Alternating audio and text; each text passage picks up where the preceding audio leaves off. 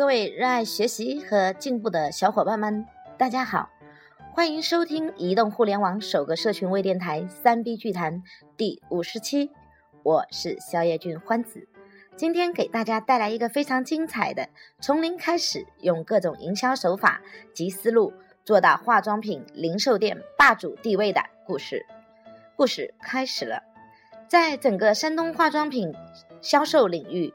百合凯露是一个颇具话题性的企业，在山东东明县这个人口只有七万人的小县城，这家土生土长的化妆品门店年销售额近两千万，拥有相当于全县城一半人口数量的会员，垄断了县城的整个化妆品市场。他是怎么做到的呢？一九九七年十月，白艳华因为单位的重组而下岗了。他东挪西借，凑了一万多元，在县城的步行街上盘下一个不足四十平方米的门面，这就是百合凯露的前身——百合洗化。和当时其他化妆品店一样，最初百艳华也是到四十公里外的菏泽市区去进货，批发市场上有什么就进什么，小店支持的非常辛苦，每天的营业额仅有三四百元。在一次进货的过程中，他发现了一个台湾品牌的洗发水，虽然价格高于同类产品，但但靠着台湾品牌和植物洗发的卖点，销量居然很好。这让百艳华认识到，县城的消费者同样需要有牌子、有特色的产品。于是，他开始把进货的重点从大众市场上的流通产品转到品牌产品。没有任何品牌推广经验。最初，百艳华对卖点的提炼，单纯的来自于使用体验，比如让顾客试用，在顾客的手背上拍拍打打，进行产品的效果试用，然后再向顾客介绍。至此，百艳华肯定了自己的思路，通过一个移动不同的亮点来引进品牌，再去挖掘。放大它可销售的概念，这种概念营销在品牌意识相对薄弱，却对流行时尚有着更多渴求的小县城，往往比在大县城更具有更大的效用。用这样的推广方式，十几年的时间，百艳华先后引进并打造了美容大王大 S 推荐的珀莱雅、含珍珠粉的欧诗漫等等品牌。这些在全国市场上并不是一线品牌的产品，但每一个都是有一段时间几乎人手一支的东明名品。现成的护肤时尚潮流一直掌握在百艳华手中，店里的营业额就靠这些明星单品来拉动。二零零五年，百合洗化年销售额达到三百万。当时，白艳华希望把国际知名品牌资生堂引入东明。但对方表示，白艳华的店不够大，于是顶着每年仅房租便高达二十四万元的拉压力，白艳华接手了一个近六百平方米的门面。百合之前的店铺面积不过一百平方米，销售的单品总共不过四五百种，怎样将这近六百平方米的空间填满呢？没有任何的样本可参考。那是百元华创业过程中压力最大的一段日子。他在原有的基础上增补洗发水、沐浴露等个人日用品的品种，增加男士、儿童洗护用品品类，填补当地市场上的空买空白。从规模上说，这在东明绝对是一家时尚的卖卖场。而百艳华包装百合的计划还不止于此。之前筹备新店的过程中，他便签下了资生堂、欧莱雅、妮维雅等一批东明市场上从没有过的国内知名品牌，却没有把这些品牌放在原来的店里销售。直到新店开业当天，这些当地人以前只在电视上看到过的品牌，采用隆重的促销活动，与全新的百合加露一起，完成了华丽首秀，加上。百艳华用二次包装打造地方名品的市场推广方式，品牌是厂家的，卖点是自己的，使得百合与大众品牌始终紧密联系在一起。从东明流行某个品牌到百合就是流行，白艳华寻找着各种方式来加固百合的品牌形象。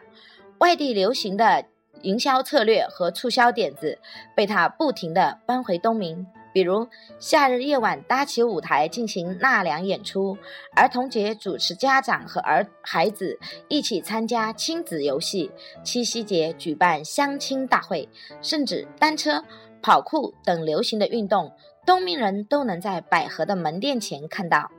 二零一一年，白艳华在广州参考了屈臣氏后，模仿屈臣氏从品类结构、产品陈列上。在店内进行调整，就连屈臣氏的 DM 单页也被他带回县城。从二零一二年起，近半数的市民都能定期收到百合直投的 DM。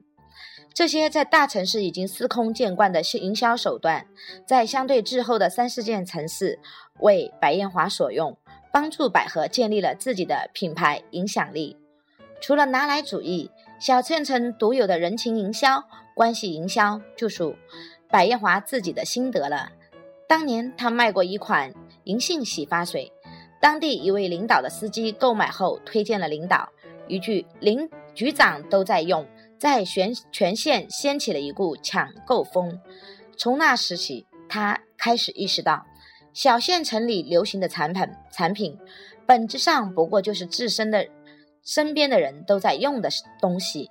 于是。在向顾客推荐产品时，他会有意无意地说：“某某也在用这个，或者某单位的哪个人用了这个产品，有什么评价？”在七万人的县城里，某某中总会有顾客熟悉的名字。每当县里搞活动，百艳华就与主办方合作，提供产品作为纪念品。于是，全县城人都能从电视等媒体上看到县城的知名人士在用百合的产品。逢年过节，他也会联系一些企事业单位，以较优惠的价格向对方提供团购，作为给职工的福利。不但增加了销量，也无意中向市民传递着好单位都发百合的产品的信息。提升着百合在东明人心中的品牌形象。为了照顾老顾客，保留非热销的产品，恐怕也算县城生意的一个创举。上面说到的很多产品已经不再是热销产品，但之前积累起来的一批老顾客，请白艳华把这一些品牌保留下来。于是。现在整个菏泽地区，也只有百苑华的店里还能看到其中的一些产品，换来的是只买这些产品牌的老顾客，总会带新顾客来买其他产品。不过，二零零九年前后，百合年销售额达到六百万以后，似乎就走到了一个瓶颈期。百艳华发现，无论再怎样引进新的品牌，再怎样做促销活动。对店里营业额始终都没有太大的拉动。多方考察后，他发现问题所在：东明县城人少，目标客户有限，市场容量和利润空间有限，唯一可以提升的空间就在于客单价。而这背后的功夫，同样好处与顾客、厂家的关系。首先。白月华选送工员工参加全国美容导师培训与考核，由他们在店内开咨询台，在销售中，店员不销推销产品，而是咨询顾客需要解决哪些皮肤问题，并提供解决方案。在解决皮肤问题的过程中，店员和顾客成了熟人。熟人生意的本质是。自己与顾客之间因为熟悉而建立起高度的信任，因此推荐的稍高价的产品也能为顾客接受。看到这一点，大家是不是想到了，这是不是微信的线下的一种表示呢？好，为了在在市民中建立这种熟人意识，白艳华在店里开展了一系列的活动。教师节凭教师卡领礼品，情人节针对情侣有好礼相送，高考上线五百分，考生五百元免单，期末成绩在九十分以上的儿童会员有奖，店里可以免费免费称体重，会员每年可以凭积分来领一定的一产品。几乎所有的东明人都可以找到百合和自己生活的连接点。百合不是某个人的熟人，而是所有东明人的熟人。除了顾客和顾客做熟人生意，和厂家也是熟人间的买卖。和熟厂家够不够熟，直接影响到对方的支持程度和力度，最后影响到销量。小县城的顾客非常习惯产品搭送赠品的营销方式。百合作为雅丽洁第一批直供客户。在其面膜新品上市时，一次性得到厂家提供的一万片赠品。充足的赠品不但让这这一品牌的面膜热销，还极大的带动了其他产品的销售。随着与顾客、厂家关系的深入耕耘，而且品牌结构的完善和销售模式的成熟，从二零一一年起，百合客单价大幅上升，营业额一举突突突破一千五百万。成为鲁西南第一大店。如果把市场比作一个金字塔，处于金字塔结构底端的与东明类似的县城市场，多少有着一些自己反常规的商业公式。于是有了小品牌逼退名品的神话，也有靠赠品多取胜的草莽招数，还有自成一套的靠人情维系的。